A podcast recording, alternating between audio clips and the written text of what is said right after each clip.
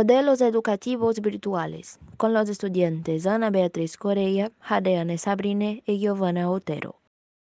No hay contacto directo en las clases virtuales, por lo que los dos lados deben estar en armonía. El alumno que participe en clases virtuales necesitará, sobre todo, autonomía y disciplina. Esos elementos son fundamentales para tu aprendizaje lejos del profesor.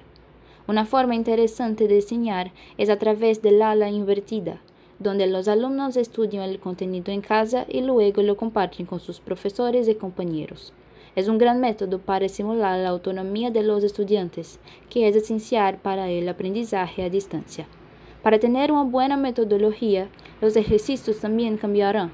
Los profesores organizarán actividades conjuntas e interacciones entre los propios alumnos para un mejor aprendizaje.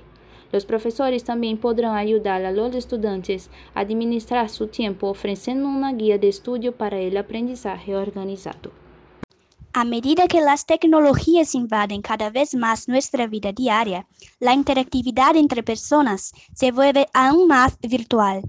Las salas no escaparán a esta realidad y la pandemia está siendo su principal motor. Como nada es perfecto, la educación a distancia trae algunas dificultades a profesores y alumnos. Por ejemplo, no todos los alumnos se adaptan bien a este modelo de estudio. Si no se dinamiza el método de enseñanza, cada vez más alumnos se dispersarán y aprenderán menos. Además, muchos docentes se sienten inseguros enseñando virtualmente, pero si el gobierno de cada país invierte en la formación tecnológica de los docentes, la calidad de la educación recibida no será afectada. Y la responsabilidad del aprendizaje también recae en el estudiante.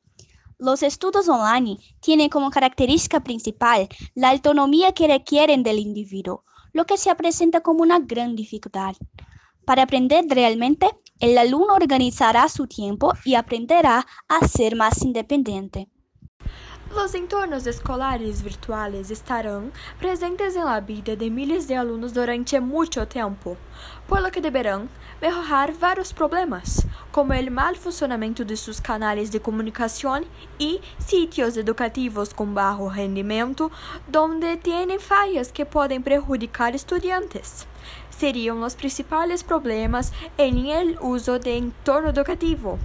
Para resolver estes problemas, as escolas deverão criar um equipo que se encargará de monitorear estes sitios e brindar assistência aos estudantes e ao personal de las instituições que necessitem o correto funcionamento do entorno virtual.